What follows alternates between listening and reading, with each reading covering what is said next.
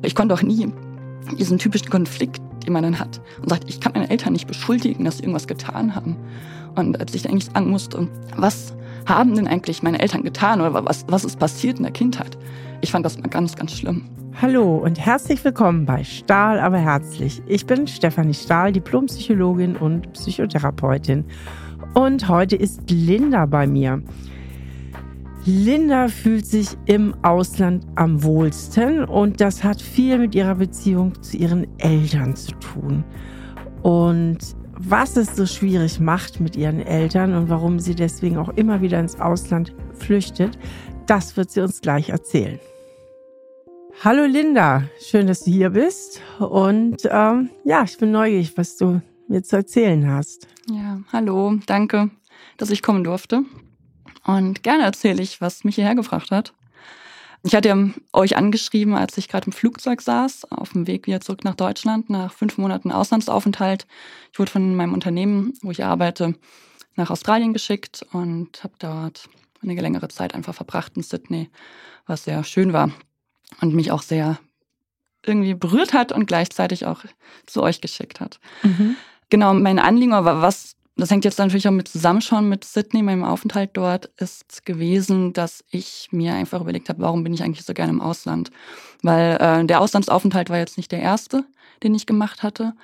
Ähm, ich hatte viele davor schon gehabt. Also es fing an mit ähm, nach dem Abi in Holland nach Holland zu gehen. Dort habe ich auf einem Segelschiff gearbeitet. Eine gewisse Art von Freiheit natürlich, die ja mitkommt. Hatte aber auch schon im Teenie-Alter, also mit 14, 15 immer gesagt, ich will raus ins Ausland und die Welt sehen.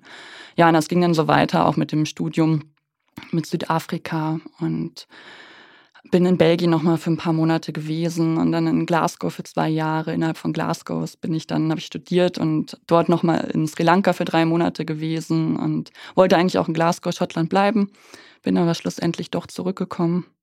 Ja, und dazwischen sind immer so ein paar Dinge passiert, die mich dann doch so ein bisschen irritiert hatten, muss ich sagen. Also irritiert im Sinne von, wie meine Familie insbesondere reagiert hat, ähm, was ich für Gefühle auch hatte mit ins Ausland gehen, aber auch wieder zurückkommen.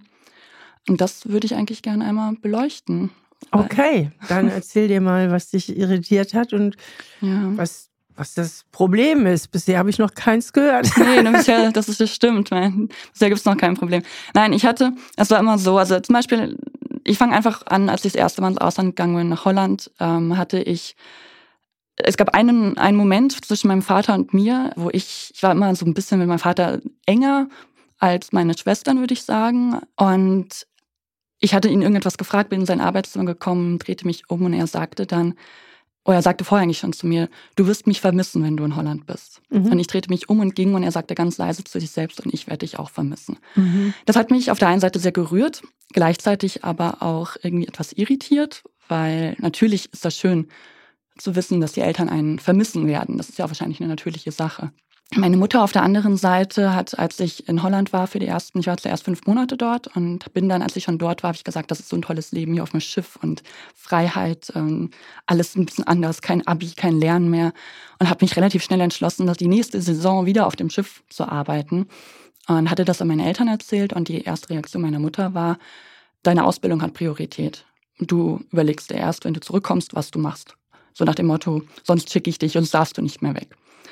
Und ähnliches ist dann auch passiert, als ich in Schottland war. Ich ähm, sollte eigentlich nach eineinhalb Jahren dann zurückkommen, habe dann auch schon einen Referendariatsplatz bekommen aufgrund meiner Ausbildung und wäre eigentlich zwei Wochen später, also ich hatte den Flug, alles war schon gebucht, ich sollte dann eigentlich zurück mit einem One-Way-Flug und habe mich dann eigentlich entschlossen, das will ich nicht, ich möchte das nicht und habe dann alles abgesagt und habe meinen Eltern erzählt, übrigens, ich bleibe, ich komme nicht zurück. Ich komme jetzt nach Weihnachten, zu Weihnachten zurück und habe dann wieder einen One-Way-Flug zurück und da gibt es auch noch keinen Rückflug.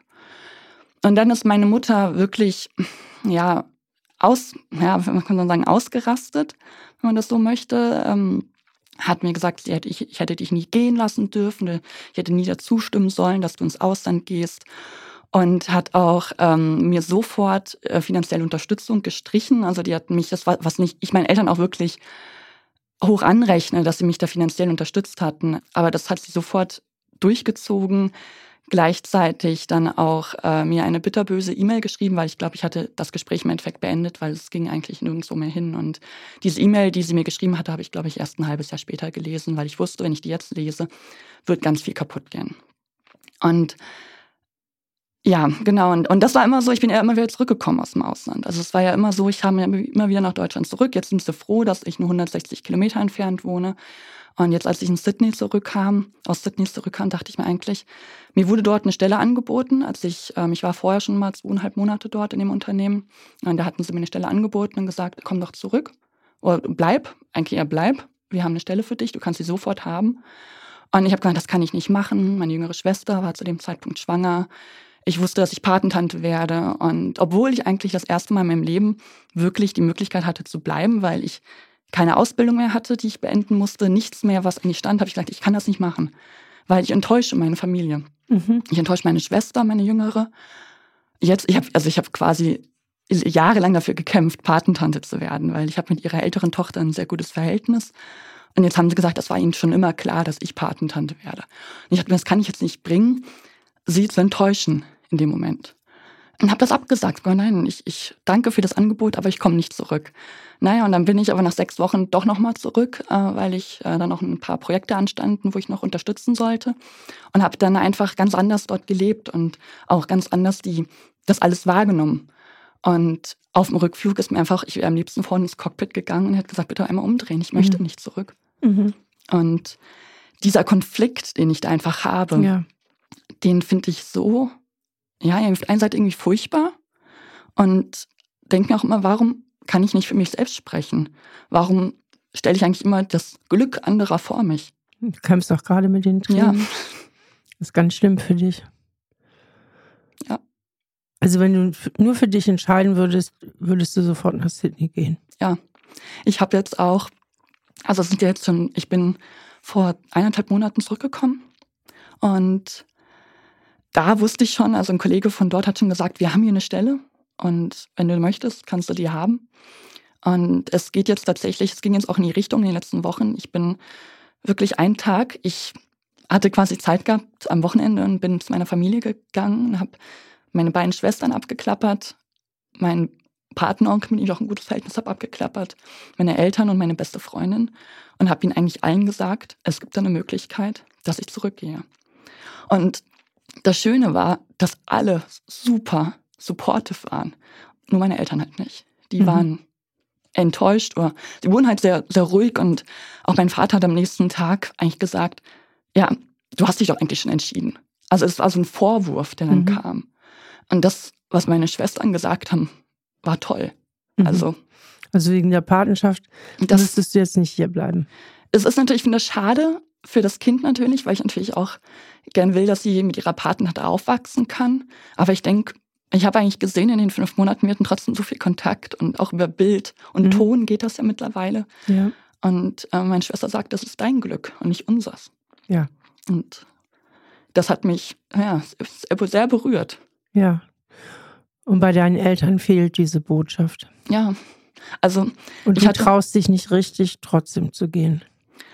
Ich habe jetzt, ja, ich, ich traue mich, ich, ich probiere gerade dran zu arbeiten tatsächlich. Ich, das ist eine Sache, die ich meines Erachtens jetzt probiere zu lernen und, und auch mir bewusst geworden ist. Ich habe auch dein Buch ähm, Das Kind in mir muss Heimat finden, habe ich endlich angefangen, wirklich vor ein paar Wochen weiterzuarbeiten dran. Ich habe das jahrelang auf Seite 80 beendet, weil es dann das Schattenkind reinging und ich, ich konnte es nicht. Ich hatte auch, ich konnte auch nie diesen typischen Konflikt den man dann hat und sagt, ich kann meine Eltern nicht beschuldigen, dass sie irgendwas getan haben.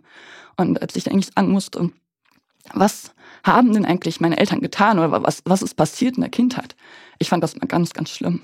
Also hast du eine riesen Loyalität zu den Eltern. Ja. Obwohl, mhm. Aber trotzdem bin ich immer wieder weggelaufen mhm. und immer wieder ins Ausland und hatte immer wieder das Gefühl, ich fühle mich da eigentlich wohler. Oder also retroperspektiv. Ja. Eine Retroperspektive angeschaut. Da müssen wir einfach mal genauer hinschauen, wie deine Elternbeziehung ist. Einerseits ist eine sehr hohe Loyalität mit gepaart mit einer großen Angst zu enttäuschen, was dir deine Eltern allerdings auch intensiv vermitteln. Mhm. Und auf der anderen Seite scheine ich genau diese Bindung auch einzuengen, sodass du dich im Ausland oder auf dem Schiff wohler fühlst, freier fühlst. Ist das das richtige ja, Wort? Freier? Freier, absolut. Mhm. Also findest du die Beziehung zu deinen Eltern, obwohl du sie liebst, das hört und fühlt man ja raus mhm. aus allem, was du sagst, irgendwie auch als zu einengend. Ist das richtig? Ja, ich denke. Also ich denke, ich bin ja eigentlich ziemlich genau. Mein Vater hat früher immer, das war auch eine Sache, die ich jetzt langsam mit Mitte 30 anfange von mir zu werfen, ist, er hat ein sehr enges Verhältnis quasi zu mir gehabt, also eine, emotionale Bindung und hat mich meines Erachtens immer so ein bisschen als mit, mit einem besten Freund oder besten Freundin verwechselt. Okay. Also wenn meine Eltern hat er sich, dich auch gebraucht? Ja, er hat mich gebraucht. Er, immer wenn meine Eltern sich gestritten haben, worunter ich immer gelitten hatte, meine Schwester nie, die haben das irgendwie von sich gestoßen äh, oder, oder zumindest nicht an sich ranbringen lassen. Mhm. Für mich war das immer das Schlimmste. Mhm. Ich habe als Kind wirklich einfach gelitten. Ich lag in meinem Bett, habe geheult, weil meine Eltern sich gestritten hatten. Mhm. Weil in meinen Augen haben die sich dann, ich habe schon die Scheidung gesehen, ähm, hatte mir überlegt, ich muss mich jetzt entscheiden, zu wem ich gehe. Aber das kann ich doch nicht. Ja. Und mein Vater hat immer, kam immer zu mir und sagte, kannst du nicht mit Mama reden? Kannst du nicht mal, weil meine Mutter, die hat mit Schweigen gestraft, schon immer. Das hat sie bei mir auch schon gemacht. Wenn wir einen, äh, einen Zwist hatten, hat sie mich auch mit Schweigen bestraft. Mein Vater hat sie dann auch bestraft und er kam immer zu mir und hat immer gesagt, kannst du nicht mit Mama reden? Und das hat er auch gemacht, als ich im Ausland war. Also er hat ja sehr viel Verantwortung ja. aufgebürdet. Du warst verantwortlich mit dafür, die Ehe deiner Eltern zu retten. Ja. Ja. Wie fühlt sich das an, wenn du dir das nochmal so vergegenwärtigst, diese Verantwortung? Kannst du diese spüren körperlich?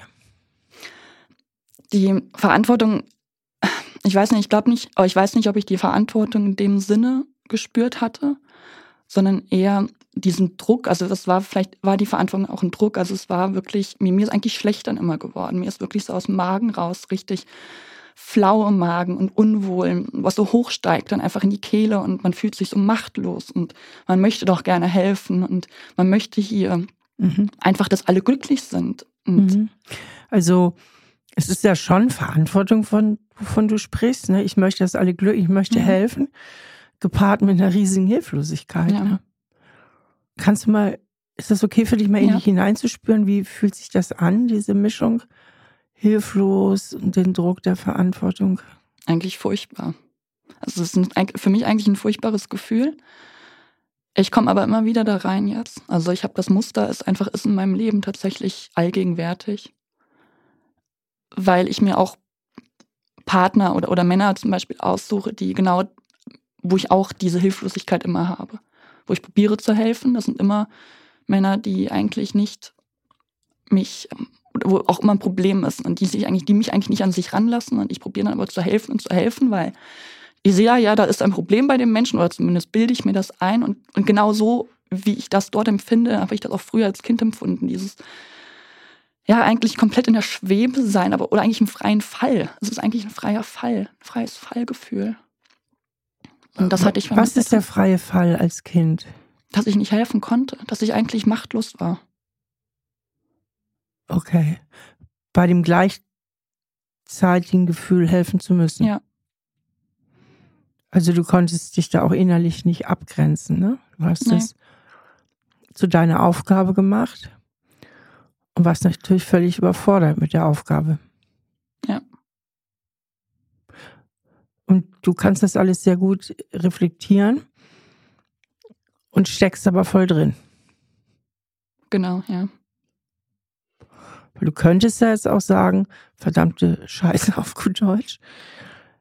Das ist doch echt schief gelaufen. Ich habe da keinen Bock drauf, macht euren Scheiß alleine. Mhm. Und ich will mein eigenes Leben führen, ja. Und ich bin nicht für euer Glück verantwortlich. Aber diese, Gegenreaktion? Zumindest bisher im Gespräch habe ich sie jetzt nicht wahrgenommen. Ich hatte meinem Vater, ich glaube vor ein, zwei Jahren, nachdem er immer noch zu mir kam, wenn meine Eltern sich gestritten hatten oder wenn er irgendwelche Probleme hatte, habe ich irgendwann gesagt, das sind nicht meine Probleme, die musst du selbst lösen. Ich möchte das nicht hören, das ist nicht mein Bier, bitte lass halt mich da raus.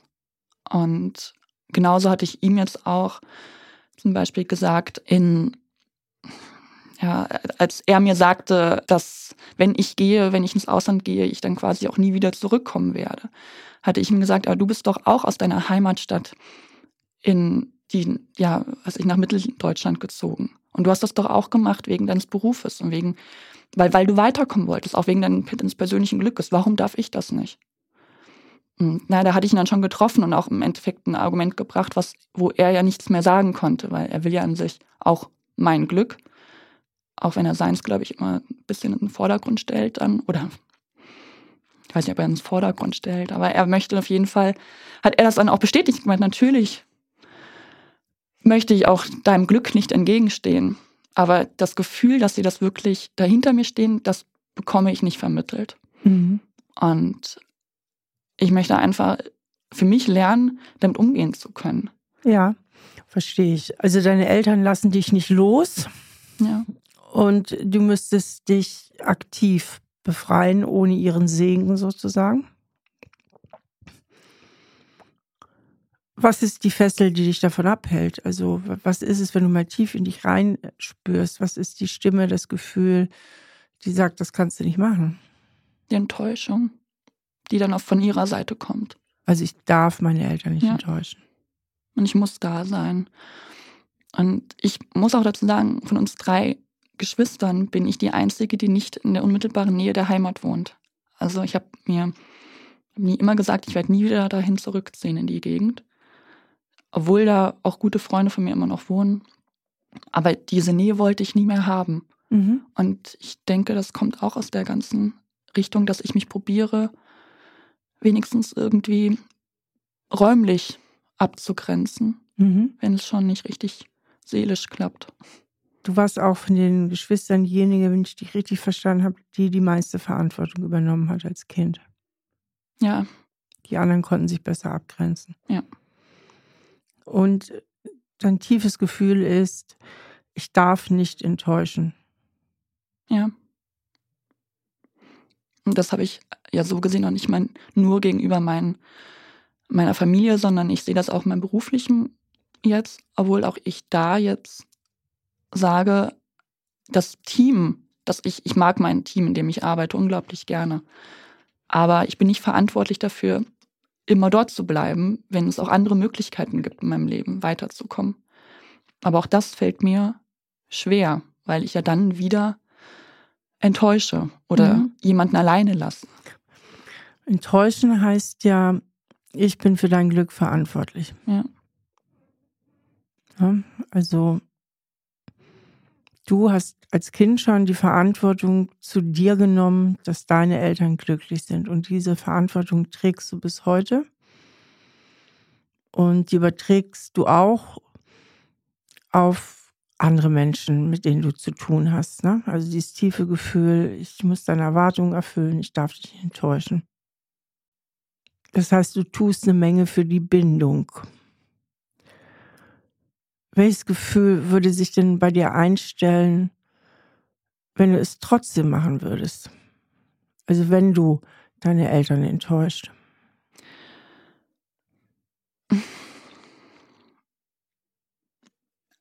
Ich auf eine gewisse, ja, ich, das kann ich ganz schwer sagen.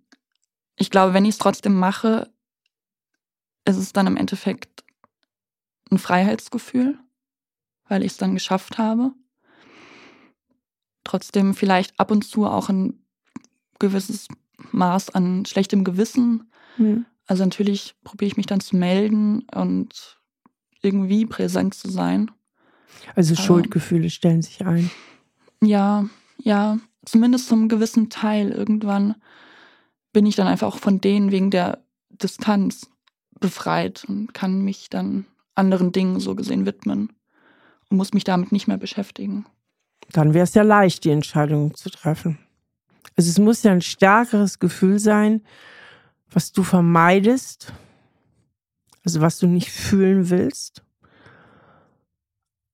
Und deswegen dich gerne vor der Entscheidung drücken würdest. Oder die Entscheidung vielleicht nicht triffst, nach Sydney zurückzugehen. Welches Gefühl möchtest du vermeiden? Dass meine Mitmenschen, ja, das ist kein Gefühl, aber dass meine Mitmenschen traurig sind. Also ich meine, eigentlich dieses Gefühl vermeiden, andere traurig zu machen. Genau. Und welches Gefühl löst das bei dir aus? Hm, welches Gefühl? Im Endeffekt eigentlich auch eine gewisse Trauer und Traurigkeit und Hilflosigkeit. Also ich und kann Schuld, das, denke ich. Schuld, oder? ja, ja. Und Schuld. Ja. Ja, weil ich sie einfach alle allein lasse. Und ich bin ja dafür schuld, dann das Wort schuldig, mhm. dass es ihnen vielleicht nicht gut geht. Obwohl Richtig. das ja eigentlich totaler Schwachsinn ist. Genau. ja, das war jetzt die Erwachsene, die das kommentiert ja. hat, ne? Dass es totaler Schwachsinn ist, das war die Erwachsene. Aber ich als Außenstehende nehme natürlich wahr, wie stark du mit den alten Botschaften deiner Eltern identifiziert bist, ne? Du hast das echt geschluckt, du hast das echt verinnerlicht. Mhm. Ich bin für Mama und Papa verantwortlich. Das sitzt tief in dir drin. Ja. Jetzt ist ja die Frage, wie du das auflösen könntest. Beziehungsweise stellt sich erstmal die Frage von deinem erwachsenen Ich aus, also von deinem Verstand, von der erwachsenen Linda. Darfst du das denn überhaupt? Ich frage jetzt die Erwachsene, ich frage nicht das Kind in ihr.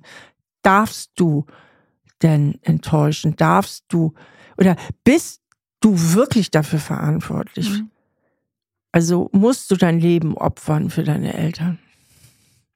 Nein, muss ich natürlich nicht. Das ist mein Leben. Und ich darf das Leben auch so leben, wie ich das möchte. Und haben deine Eltern eigentlich ein Recht darauf, von dir zu erwarten, dein Leben so zu gestalten, dass sie glücklich sind? Ja, von meinem Erwachsenen-Ich würde ich sagen, nein, haben sie nicht. Mein kindliches Ich würde, glaube ich, sagen, aber sie haben mich doch immer so unterstützt. Mhm. Das ist auch als Beispiel, mein Studium wollte ich eigentlich nach zwei Semestern abbrechen, weil ich einfach nicht glücklich da drin war und auch ich, ich bin auch nicht die Beste gewesen, nie. Und habe dann gesagt, das kannst du, du kannst nicht abbrechen. Weil ich mir dann wieder überlegt habe, was würden Mama und Papa sagen? Mhm. Ich würde ja Schande über die Familie bringen. Und dann kommt noch, wir haben das bezahlt. Ja. Und du hast ein Jahr hingeschmissen und. Also durch und durch, überall die Schuldgefühle, ja. überall so das Gefühl, ich darf nicht enttäuschen. Ja.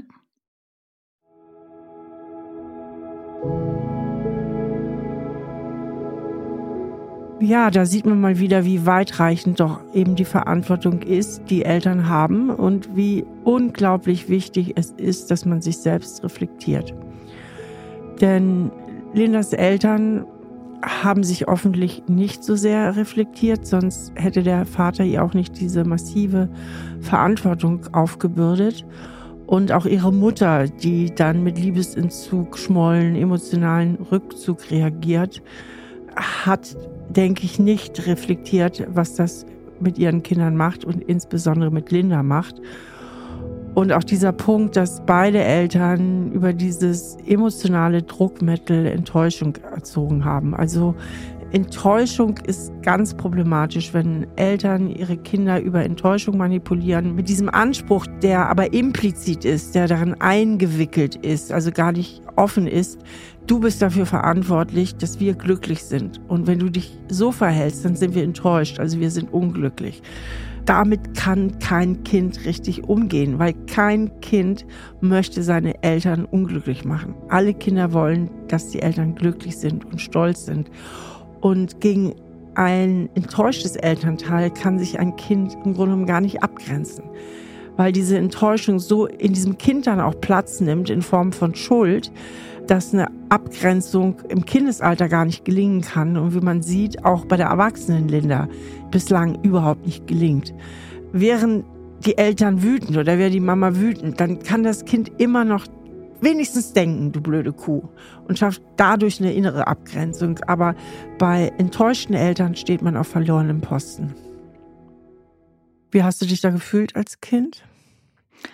Ganz schrecklich. Es gab eine Situation, die hatte ich meiner Mutter auch vor ein, zwei Jahren mal erzählt, als sie eigentlich angefangen hat, das Buch zu bearbeiten. Ich muss fünf oder sechs Jahre alt gewesen sein. Und meine jüngere Schwester, die ist sechs Jahre jünger als ich, und die war auch gerade, sie war meines Erachtens schon aktiv dort. Also sie war als Baby da. Sie war auch nicht die einfachste Baby, viel geschrien. Meine Mutter war nervlich ein Frack. Und ich wollte Apfelsaft haben, wollte die Apfelsaftflasche auf den Tisch stellen. Meine Mutter sagte, lass sie bitte stehen. Du bist, du, du kannst die nicht hochtragen, die ist zu schwer für dich. Und ich wollte aber helfen und nahm die Apfelsaftflasche und was passierte? Sie fiel mir aus der Hand und ein Liter Apfelsaft mit Scherben ergossen sich über den Küchenboden. Und daraufhin meine, meine Mutter natürlich, mein erwachsenes Ich würde jetzt sagen, sie wollte mich ja nur aus dem Weg haben, damit ich nicht auch noch in Scherben reintrete und noch mehr Unruhe oder Chaos vielleicht sogar stifte und hat mich einfach auf mein Zimmer geschickt. Und das war ein ganz schreckliches Gefühl, weil ich wollte doch eigentlich nur helfen. Mhm. Und habe dadurch auch meine Mutter enttäuscht. Also du ja. wolltest helfen und konntest nicht helfen. Genau. Das ist ja auch ein Gefühl, was du gut kennst. Ja. Ich will helfen, aber ich kann nicht helfen. Und wie gesagt, sie hat öfter geschmollt. Also du, du, du hattest eben ganz früh dieses Feeling, ich bin dafür verantwortlich, dass es Mama und Papa ja. gut geht. Und konntest es aber auch nicht verwirklichen. Denn Kinder können ja jetzt auch nicht die Ehe wieder heil machen von den Eltern oder mhm. den Eltern helfen oder die Mutter entlasten, dass sie weniger gestresst ist mit dem Baby. Und also eigentlich hast du ja in deinen Kinderaugen und Kindergefühlen auch noch versagt. Ja. Ja. Ich hatte auch, das ist auch eine Sache, die bei mir in meinem Leben auch immer präsent war, insbesondere im Kindesalter. Ich bin mit einem Schiefhals geboren und dadurch habe ich, ich jedenfalls dann aus, einer Zungenfehlstellung. Ich musste früher mal zur Logopädin gehen. Ich habe es gehasst. Ich wollte da nicht hin. Meine Eltern haben mir aber auch immer, also nicht nur meine Eltern, auch meine ältere Schwester, die war auch oft genug, ja, sehr kränkend mir gegenüber oder hat mich gekränkt. Und mir wurde immer gesagt, sprich deutlich, du sprichst nicht, ähm, du sprichst zu so schnell, wir verstehen dich nicht. Meine ältere Schwester hat mich nachgeäfft auf Fotos von Klassenfahrten, die ich stolz gezeigt habe, oh, du hältst den Kopf so schief, halt auch den Kopf gerade. Und das war auch immer so ein, ich wollte ja nicht das haben, aber ich konnte ja auch nichts dagegen tun. Und ich meine, ich bin im, mit dem Alter da rausgekommen natürlich, weil ich mich mittlerweile auch anders präsentieren kann, beziehungsweise mir das im Endeffekt ja nicht egal ist, aber ich weiß damit umzugehen und auch weiß, dass es andere Dinge gibt an mir, die wichtiger sind als ja die richtige Aussprache von Wörtern oder den Kopf gerade zu halten. Gut, man merkt ja heute auch gar nichts mehr, weder dass du den Kopf schief hältst, noch dass du viel, schlecht sprichst. Also, viel trainiert. ja. Aber das war auch mal, das war halt immer ein ganz schlimmes Gefühl für mich, weil ich ja auch dadurch, dass sie mich ja dann irgendwo hingeschickt haben, damit ich besser werde. Ich konnte ja in dem, in meinem Original quasi ja nicht Mhm. Also auch noch so das Gefühl, irgendwie bin ich nicht richtig. Ja. ja. Oder ich bin falsch. Ja. Ich bin falsch und ich kann nicht helfen und mhm. ich enttäusche. Ja. Und das ist jetzt wieder die mit diesem Loyalitätskonflikt, den ich dann habe, ist, dann schreit aber was wirklich in mir und sagt, aber sie waren doch immer so nett und mhm. sie haben doch eigentlich immer alles für dich gemacht und ich durfte doch auch so viel und wir hatten ja. noch so eine schöne Zeit. Und das ist das, was ich so furchtbar finde. Aber auch da ist ja eben dieser tiefe Gedanke und das muss ich jetzt auch zurückgeben. Ja, ja. Das ist kein Geschenk. Ja. Das ist kein Geschenk. Das muss jetzt abbezahlt werden. Das war ein Kredit. Hm. Ja. Also in deinem Erleben. Ja. Und das zeigt halt immer wieder mit allem, was du erzählt, wie stark du da identifiziert bist, also wie sehr du das verinnerlicht hast. Und du kannst da ja nur rauskommen, wenn du deinen Eltern die Verantwortung für all das wieder zurückgibst. Mhm. Also wenn du zumindest im ersten Schritt vom Kopf her mal klar sehen kannst, hey, das gehört alles nicht zu mir. Was allerdings auch ja beinhalten würde, Mama und Papa haben Fehler gemacht. Ja. Das war nicht okay. Welche Fehler meinst du, haben deine Eltern gemacht, als du klein warst? Im Endeffekt meines Erachtens nicht richtig kommuniziert mit mir, um was es hier eigentlich geht. Und mein Vater, also der größte Fehler meines Vaters war, mich da reinzuziehen immer. Mhm. Und das finde ich grenzte, wenn ich das jetzt mir so an rückblickend betrachte, auch wirklich an seelischer Vergewaltigung, Mhm. sowas mitzumachen. Und mm, aber auch nicht mir gezeigt, was du machst, ist in Ordnung, so ist das gut.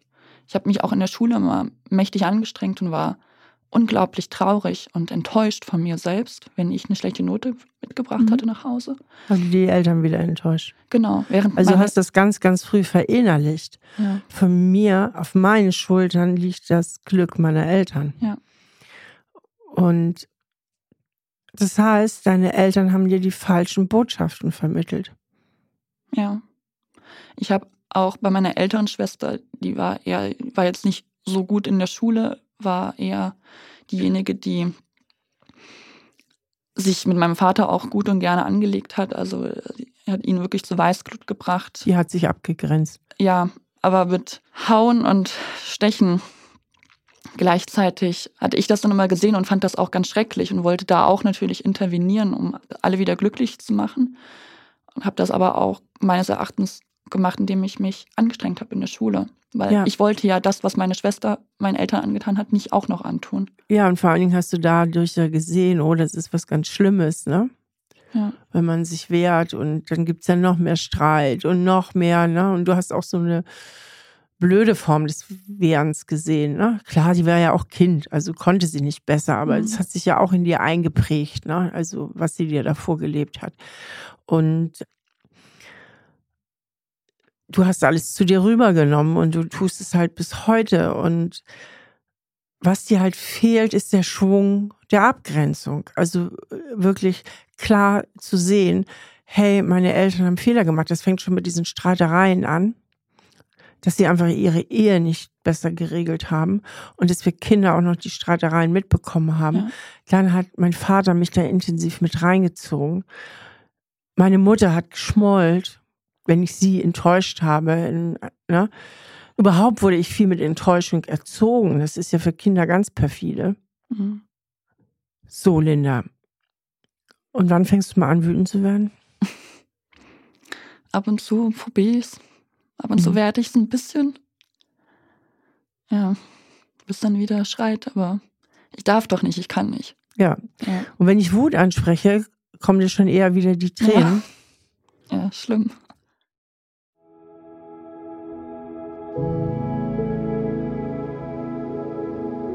In der Psychologie haben wir das Konzept von primären und sekundären Emotionen. Und die primäre Emotion ist eigentlich die, die eigentlich da ist oder auch da sein müsste. Und das wäre in Lindas Fall eigentlich Wut. Wut, Abgrenzungswut gegen die Ansprüche der Eltern, Wut, dass sie ihr so viel aufbürden. Stattdessen reagiert sie mit Trauer. Und die Trauer hat natürlich die Funktion, auch ihre Wut zu ersticken, weil Trauer richtet sich immer gegen einen selbst, während die Wut eben auch nach außen geht.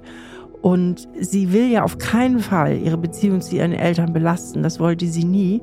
Und deswegen hat sie sehr früh gelernt, Wut als Gefühl zu unterdrücken und damit eben auch nicht gelernt, sich auf gesunde Art und Weise gegen die Ansprüche ihrer Eltern abzugrenzen. Das heißt auch, dass die Wut eigentlich die adaptive Emotion wäre. Wir sprechen in der Psychologie von adaptiven Emotionen, wenn die Emotion angemessen ist. Ja, adaptiv ist so viel wie angemessen. Ja, also und auch weiterführend. Also die Emotion, die einen in die richtige Richtung lenkt, nämlich Moment mal, hier werden deine Grenzen überschritten, hier braucht es eine Grenze, hier musst du für dich selber sorgen, für deine Emotion und von daher die Wut als adaptive Emotion. Stattdessen fühlt sie die maladaptive Emotion der Trauer, die sich gegen sie selbst richtet und sie noch enger in die Bindung zu ihren Eltern treibt, beziehungsweise die verhindert, dass sie sich auf eine gesunde Art und Weise von ihren Eltern löst. Du reagierst mit Trauer.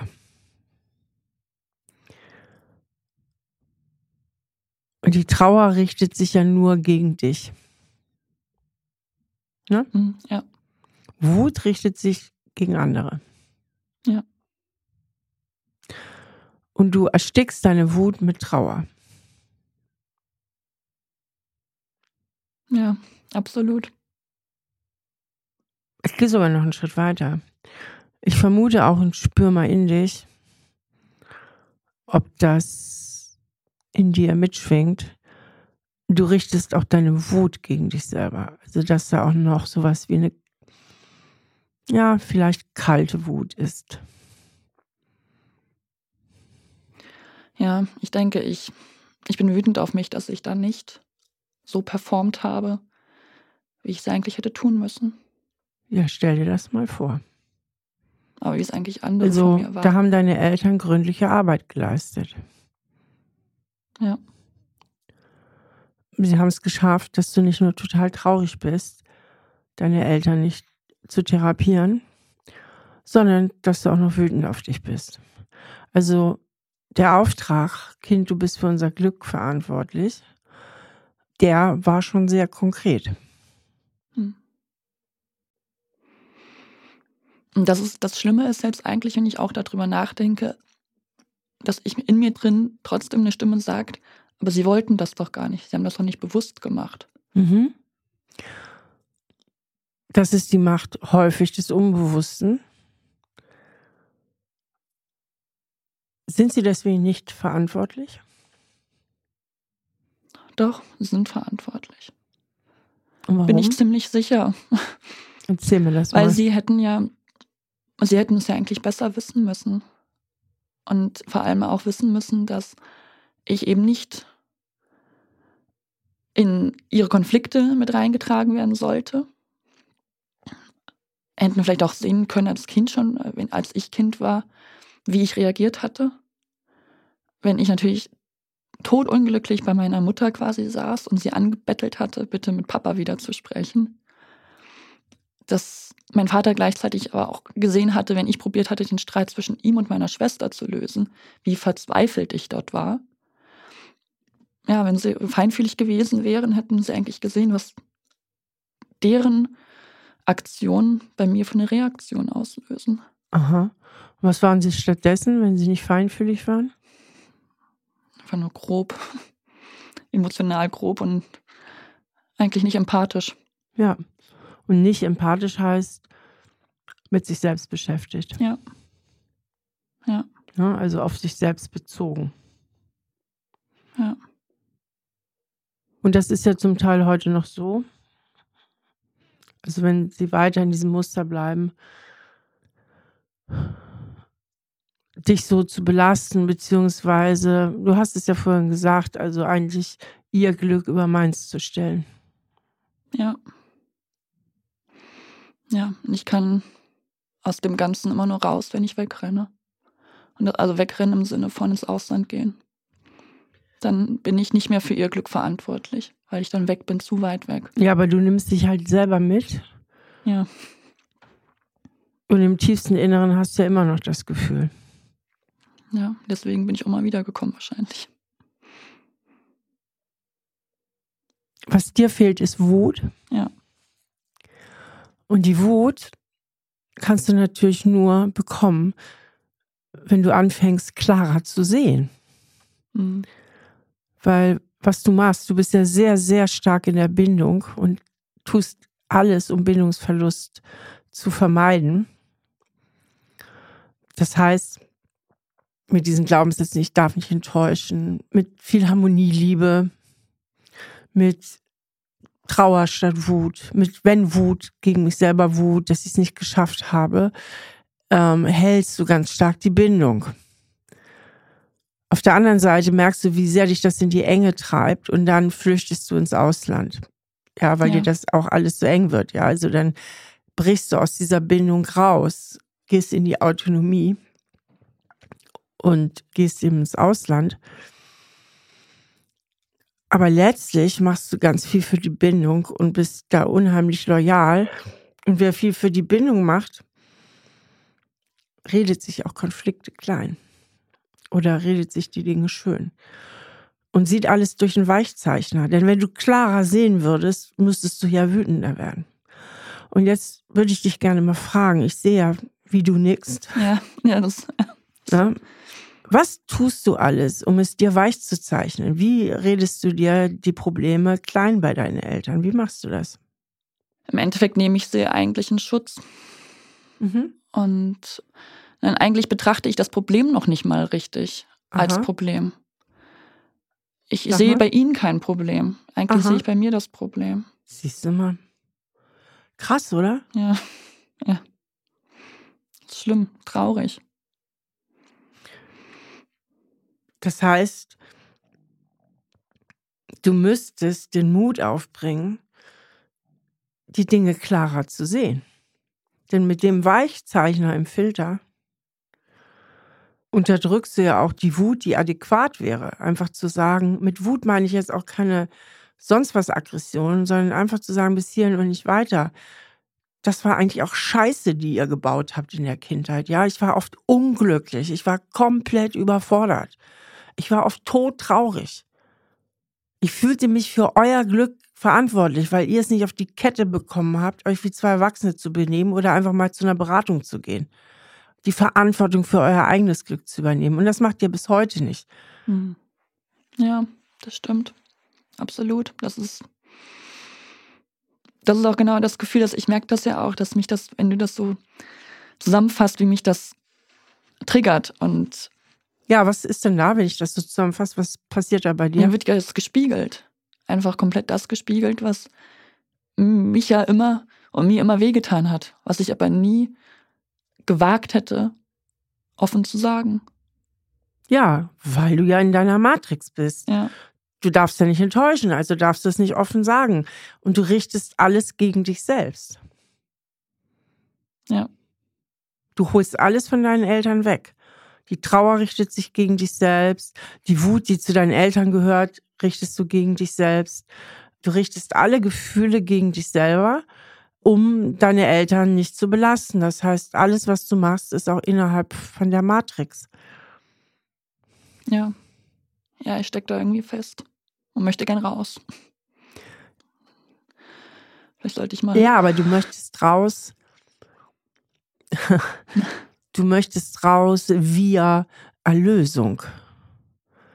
Also am liebsten Kindertraum, Mama und Papa würden es endlich kapieren und würden sagen, Lena, mein Schatz, tut mir leid. Das war doch sehr egoistisch von uns. Papa und ich haben das jetzt verstanden. Das war blöd, eigentlich schon, auch schon als du klein warst. Und geh bloß nach Sydney und wir kommen schon gut hier alleine klar. Und es tut uns aufrichtig leid, dass wir dich überhaupt mit diesem ganzen Murks belastet haben. Ja. Ja, ich möchte, dass die Verantwortung von mir genommen wird. Genau. Und das wird nicht passieren, da kannst du Nee. weiter träumen. Ja. Das stimmt, ja. ja. Ja, muss ich selbst was, So. selbst was Also, tun. das heißt, du willst aus dem Muster raus, aber deine Exit-Strategie wäre, dass die Erlösung von außen erfolgt. Ja. Und dann kommst du nicht weiter. Weil Ja. das wird nicht passieren. Oder mit hoher Wahrscheinlichkeit nicht passieren. Also es ist nichts, auf was ich bauen würde an deiner Stelle. Also müsstest du für dich selber die Verantwortung übernehmen für die Erlösung. Ja. Und ich probiere es ja schon jetzt im Moment. Ich bin ja wirklich, indem ich meine Familie angesprochen hatte und ihnen gesagt habe, es gibt die Möglichkeit, dass ich zurückgehe. Und dann wirklich nur mit einem Flug und nicht mit dem Rückflug. Und, und auch, Das ist ja wieder der nächste Versuch in Richtung Bitte erlöst mich. ja, ja, Deine im Endeffekt, Schwestern haben dich auch erlöst, aber deine Eltern bleiben hartnäckig. Die erlösen Ja. dich nicht. nee, Und die Verantwortung zu übernehmen, würde ja heißen, dass du dir selber erlaubst, viel, viel klarer zu sehen und damit auch klarer zu fühlen. Weil deine Gefühle sind ja ein Ergebnis deiner verzerrten Wahrnehmung. Ja. Ja. ja, ich kann eigentlich das nur bestätigen. Ich weiß, ich muss einfach mal, ja, ich muss wütend werden. Und einfach mal wirklich aufstehen und sagen, so mache ich das jetzt. Erstmal klarer sehen. Solange deine Sicht noch derartig verschwommen ist, Hm. So verschwommen auf die Verantwortung deiner Eltern, die du zu dir rübernimmst und sagst, ich habe als Kind versagt, nicht meine Eltern haben mir viel zu viel vor die Tür gestellt und meine Eltern hätten viel mehr Verantwortung übernehmen müssen. Solange du die Verantwortung zu dir rübernimmst und so verschwommen das siehst, kannst du ja nicht wütend werden. Wie denn? Ja. Und Dafür bräuchtest du erstmal eine realistische Wahrnehmung. Das wäre jetzt der nächste Schritt, zu lernen. Wie, wie lerne ich denn eine realistische Wahrnehmung? Ich frage mich gerade, ob das nicht eben auch dafür bezeichnend ist, dass du mich das jetzt fragst. Weil ich wieder Verantwortung rüberschiebe. Genau. Hm. Steffi, erlöse mich. Ja, ja. Sag mir bitte, was soll ich tun? Schritt eins, zwei, drei. Kau es mir vor, ja. Und das ist tatsächlich, das ist tatsächlich so.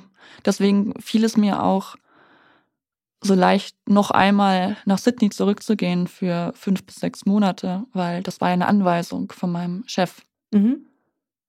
Natürlich hätte ich immer sagen können, will ich nicht, aber in mir drin steppte ja quasi der Bär und freute sich wieder zurück, wieder raus aus dem, wo ich eigentlich immer raus wollte. Weil die Verantwortung lag nicht bei mir. Also äh, nicht, nee, die Verantwortung hatte ich ja weg.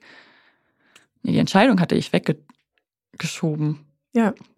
Für mich wurde entschieden und ich merke das auch ganz oft, dass es mir wirklich schwer fällt, die Entscheidungen für mich zu treffen. Ja. Und das ist genau gefragt. Ja. Ja. Dass du die Verantwortung für dein Leben übernimmst, dass du es eben nicht machst wie deine Eltern. Die haben die Verantwortung dir übergeben. Du übergibst sie jetzt wieder deinen Eltern, sagt, ihr müsst mich erlösen. Oder deinem Chef, schick mich nach Sydney, da habe ich einen Grund zu gehen. Aber letztlich liegt die Verantwortung jetzt wirklich, weil jetzt bist du groß, tatsächlich vor deiner Tür. Ja. Was willst du jetzt machen? Mit den, mit dem, was wir jetzt heute beredet haben, wo du ja auch nochmal so ein paar Einsichten hast oder Dinge jetzt auch nochmal für dich reflektiert hast. Wenn jetzt der Ball der Verantwortung auf deiner Seite liegt, was wäre jetzt der nächste Schritt? Ich müsste mir eigentlich meines Erachtens immer wieder mich daran erinnern, dass es hier um mich geht und nicht um andere. Vielleicht, ja, vor allem dieses Erinnern, also auch mich da immer wieder rausholen. Also quasi die, die Fensterscheibe klar wischen und nicht mehr verschwommen da durchsehen. Das ist, mir ist das auch schon aufgefallen, dass ich, ich habe ab und zu mal in der Vergangenheit, wenn mich etwas sehr belastet hatte, äh, die Gedanken runtergeschrieben, also eine Art Tagebuch dann geführt. Es hilft mir teilweise unglaublich, das einfach nochmal zu lesen, um zu sehen, wie es mir damals ging, um das vielleicht jetzt aus einer anderen Perspektive nochmal zu sehen. Aber prinzipiell, das ist, was ich jetzt machen muss, ist, die klare Sicht zu bekommen Und worauf genau?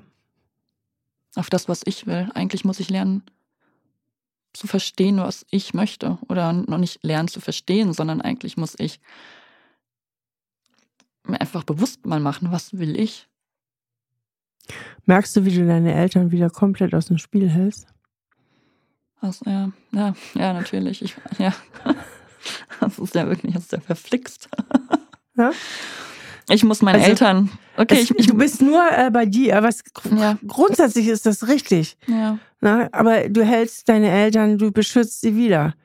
ja, Ähm, es ist völlig richtig, dass du äh, wissen willst, was du willst. Du weißt aber, was du willst. Das Ja. ist ja gar nicht dein Problem, dass du nicht weißt, was du willst. Dein Problem ist eher, dass du nicht traust, das nach außen zu vertreten. Und Ja. ähm, du traust dich nicht nach außen zu vertreten, weil du in der einer alten Schuldenmatrix bist, die du deswegen so gut aufrechterhalten kannst, weil du dir nicht eingestehst, wütend auf deine Eltern zu sein, was ein wichtiger Schritt der Ablösung wäre. Die brauchst du, die Wut. Zumindest vorübergehend. Wir bezeichnen das als Trennungsaggression. Das heißt, das Kind, auch das kleine, trotzige Kind, braucht eine gewisse Wut, um zu sagen, blöde Mama, geh weg, um seine Autonomie zu verteidigen. Aber wenn du dir nicht eingestehst, dass deine Eltern Unrecht haben, und das tust du nicht, Ja. und dass sie auch damals wirklich Fehler gemacht haben, neben all dem, was sie vielleicht auch gut gemacht haben. Aber das lassen wir jetzt mal weg. Das weißt du sowieso. Da hast du gar keinen Trainingsbedarf. Dein Trainingsbedarf ist in dem klaren Blick, hey, da habt ihr Mist gebaut, da habt ihr mir ein Riesenpaket auf die Schulter gelegt und ihr macht es bis heute. Und verdammt nochmal, ich spiele dieses Spiel nicht mehr mit. Also diese Wut, weißt du, dieses, Ja. und hier ist meine Grenze. Nehmt euer Zeug und holt es zu euch rüber und seid mal selber für euer Leben verantwortlich. Solange du um diese Erkenntnis einen Bogen machst und damit auch über die Wut, um die Wut einen Bogen machst, wird es sehr, sehr zäh für dich werden. Ja. Weil dann wirst du auf der Stelle treten. Dann werden dich immer wieder die Schuldgefühle erdrücken. Weil die Schuld ersticken auch deine Wut. Und die brauchst du. Ja. Und dafür müsstest du die Situation klar analysieren. Welche Verantwortung wirklich zu deinen Eltern gehört Hm. und welche zu dir gehört. Ja, das werde ich dann wohl mal machen.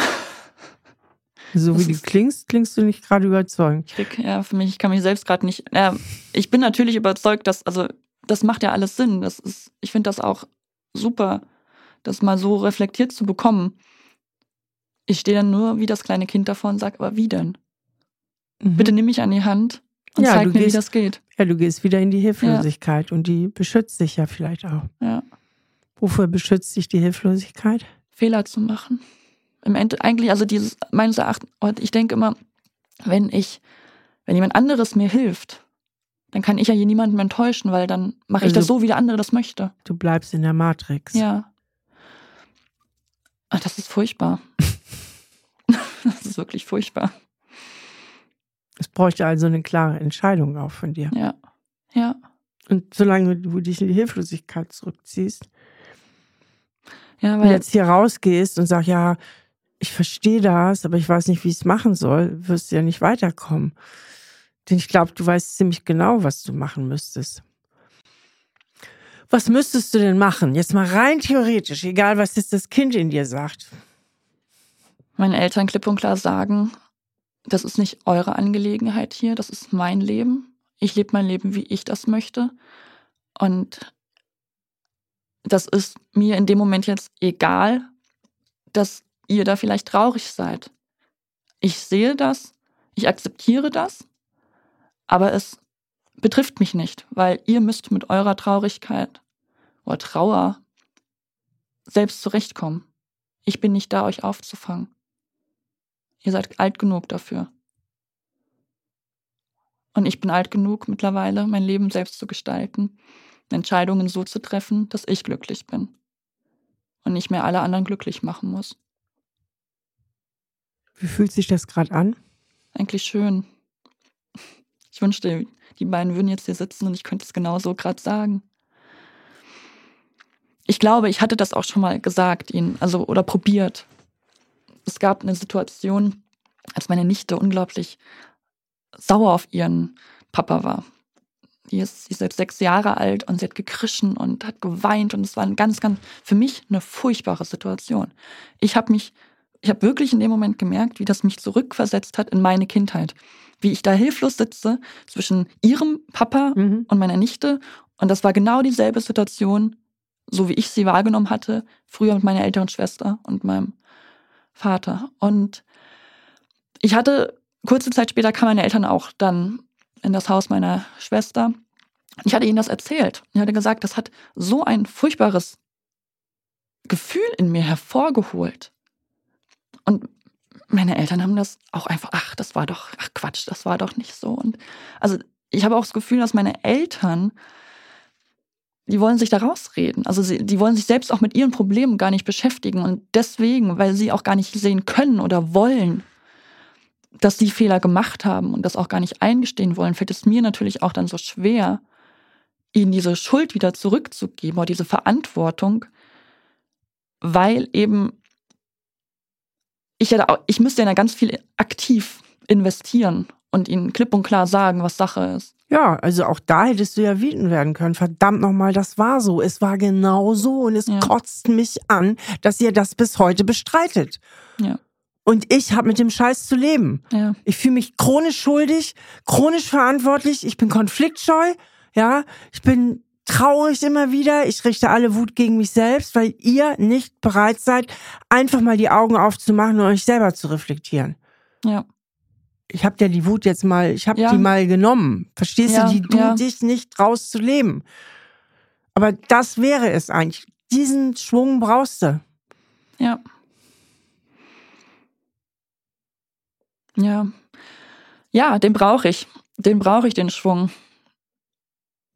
Und das ist auch ganz oft dann so, dass ich, ich habe diese Wut, also ich, ich, ich kenne diese Wut tatsächlich. Ich, vielleicht jetzt nicht unbedingt in dem, doch auch in dem, in dem Verhältnis meiner Eltern und ich. Aber die Wut, die lasse ich nicht an meinen Eltern, die, die gebe ich nicht mein, an meine Eltern weiter, sondern in den leeren Raum. Ja. Bei mir zu Hause oder wenn ich auf meinem Rennrad sitze und hunderte von Kilometern fahre, dann ja. bin ich danach kaputt, K.O. Ja. Fühle mich wieder ein bisschen Richtig, befreit. Die Energie ist weg, aber sie ist nicht da, wo sie eigentlich hingehört. Genau, ja. Ja, und, und das ist auch, das habe ich ja auch dann in anderen Beziehungsproblemen quasi dasselbe. Ja. Ich bin dann wütend und ich hatte letztens einen Brief gefunden, den ich jemandem geschrieben hatte, auf den ich so wütend war. Ja, so kannst du mit, nicht mit mir umgehen. Das gehört sich nicht. Und eigentlich hätte ich diesen Brief auch der Person vielleicht mal geben müssen. Vielleicht mhm. muss ich einfach mal meinen Eltern einen Brief schreiben. Das Wichtigste ist, das Aller, Allerwichtigste ist, wie auch immer du dich zu deinen Eltern ja. verhalten wirst, dass du es für dich klar kriegst. Ja dass du für dich das innerlich klar kriegst, zu sagen, verdammt nochmal, das war nicht in Ordnung. Und es ist bis heute nicht in Ordnung. Und ich mache dieses Spiel nicht mehr mit. Und ich gehe jetzt nach Australien, dann sollen sie halt in Beratung gehen oder zu Frau Stahl in Podcast und sollen zu, mal selber zu sehen, wie sie klarkommen. Ja, ja, das müssen sie. Irgendwann müssen sie das ja mal hinbekommen. Ja, und ja. vor allen Dingen, jetzt, zumindest habe ich keine andere Information von dir, sind sie ja noch einigermaßen fit. Ja. Also, wenn du diese Abgrenzung hinkriegen willst, dann mach es bitte jetzt. Denn wenn sie 80 und gebrechlich sind, dann wird es dir wesentlich schwerer fallen. Weil dann sagst du, nee, jetzt sind sie wirklich alt, jetzt kann ich sie auch nicht, ne? Mhm. So. Aber solange sie noch fit sind ja. und voll in der Lage, die Verantwortung, und zwei Geschwister wohnen in der Nähe, also wie viele Eltern haben das Glück? Drei gesunde Kinder überhaupt auf der Welt, dann zwei noch in der Nähe. Also was wollen sie denn noch mehr? Ja. Da ist doch überhaupt kein Grund, Mitleid mit denen zu haben. Nein, da ist kein Grund, Mitleid mit denen zu haben. Ich bin nur immer die gewesen, die meine Eltern, meine Schwestern waren immer in festen Partnerschaften. Ich war immer diejenige, die maximal ein paar Monate dann in Partnerschaften war, also oder überschaubare Zeiten. Und ich war eigentlich immer da. Richtig, du hast alles geopfert. Ja. Und jetzt ist Schluss. Jetzt ist Schluss. Ja. Ja, Mann. Jetzt ist Schluss.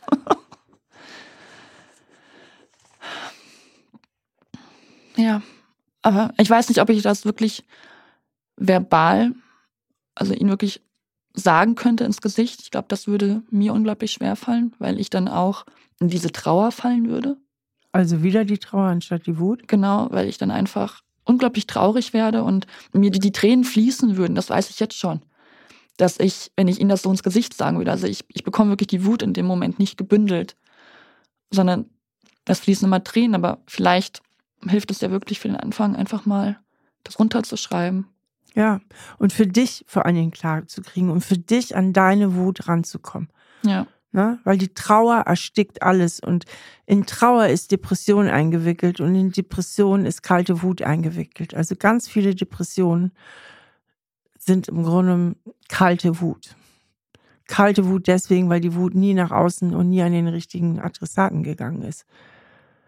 Und deswegen ist das Wichtigste, dass du diese Abgrenzungsemotion der Wut hinkriegst.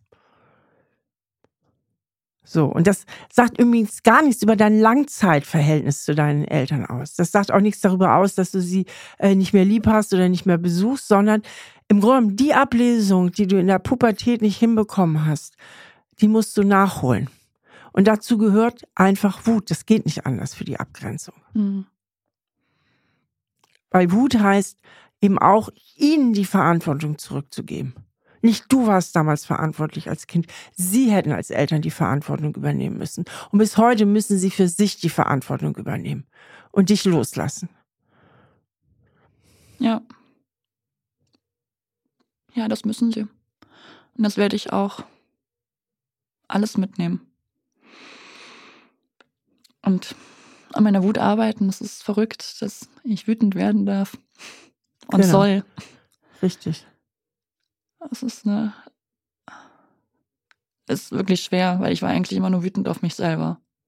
Ich war nie wütend auf andere. Ich habe immer mich in den Fokus genommen. ja, das ist ja schuld. ungefährlich. Damit ja. hast du ja deine Beziehung beschützt. Ja. Aber es ist auch hochgradig ungesund. Ja, das ist es. Ja. okay. Ja, danke. Kannst du damit weitergehen? Ja, bin ziemlich sicher. Ich weiß jetzt auch. Ich, ich weiß jetzt, an, an was ich das, wo ich, wo ich es mehr aufhängen kann, wo ich wirklich rauskommen kann, wo die Tür ist. Ja, genau. Um aus dem rauszukommen, ja. Und das ist wirklich das, was mir all die Jahre gefehlt hat. Und wo ich nicht verstanden hatte, ich, ich habe mich selbst immer als in Ordnung betrachtet. Ist doch alles eigentlich in Ordnung. Du hast doch keine Probleme. Das war eigentlich immer so mein, mein Ziel und oder mein, mein Gedankengut. Und deswegen, ich hatte immer auch mit spekuliert oder überlegt, wirklich mal eine Gesprächstherapie zu machen oder einfach mal über die Sachen zu reden. Hatte aber gleichzeitig immer gesagt, also Freunde von mir sagen dann auch, mach das, mach eine Therapie. Das hilft dir. Aber, und mein, von mir kam zurück, ja, aber was soll ich denn reden? Was soll ich denn jemandem sagen, was mein Problem ist?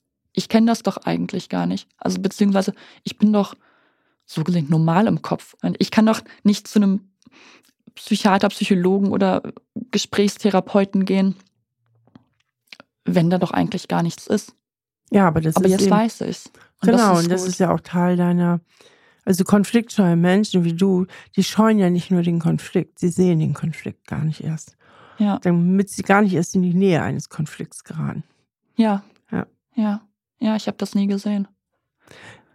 Genau, in diesem Sinne denke ich und hoffe ich, dass du jetzt einfach klarer siehst, weil diese klare Sicht, das hatten wir ja auch, die brauchst du, um auch klare Entscheidungen zu treffen und zu klaren Gefühlen zu kommen. Ja. Okay, dann danke ich dir. Ich danke dir. Ja, das war ein interessantes und schönes Gespräch mit Linda, das mal so deutlich gemacht hat, wie wichtig es ist, einen angemessenen Zugang zu seinen Gefühlen zu haben, weil die Gefühle sind im Grunde unsere engsten Berater und vor allem dann, wenn sie uns richtig beraten. Das heißt, für Linda, was wir auch herausgearbeitet haben, ist es ganz wichtig, ihrer Wut innerlich Raum zu geben und die Trauer zu reduzieren. Das heißt, dass die Wut sie eben auch in die richtige Richtung bringen kann. Aber dafür braucht sie einen Zugang zu diesem Gefühl. Und dieses Gefühl kann sie natürlich auch nur so richtig entwickeln, wenn sie eine klarere Sicht bekommt und damit aufhört, ihre Eltern zu idealisieren. Und somit den Loyalitätskonflikt eben auch aufrechtzuerhalten, in dem sie steckt bezüglich ihrer Eltern. Denn für Linda ist es ganz wichtig, dass es ihr gelingt, ihr eigenes Leben zu gestalten und zu leben und damit eben auch aus der Opferrolle herauszukommen. Und ich glaube, dass sich einige von den Hörern und Hörerinnen damit identifizieren können, denn das Problem, was Linda uns präsentiert hat, ist ein häufiges Problem zwischen Kindern und Eltern. In der nächsten Folge ist Martin bei mir. Martin hat scheinbar alles. Er hat einen festen Partner, er hat eine tolle Wohnung und beide können sich einigen Luxus leisten. Und trotzdem hat Martin öfter so ein inneres Gefühl von Unzufriedenheit und Leere. Und er kann sich selbst da irgendwie gar keinen richtigen Reim drauf machen. Und warum das so ist, das finden wir gemeinsam heraus. In diesem Sinne hoffe ich, dass ihr einiges mitgenommen habt aus dem Gespräch und freue mich, wenn ihr das nächste Mal dabei seid und verbleibe bis dahin herzlich eure Steffi. Stahl aber herzlich, der Psychotherapie-Podcast mit Stefanie Stahl.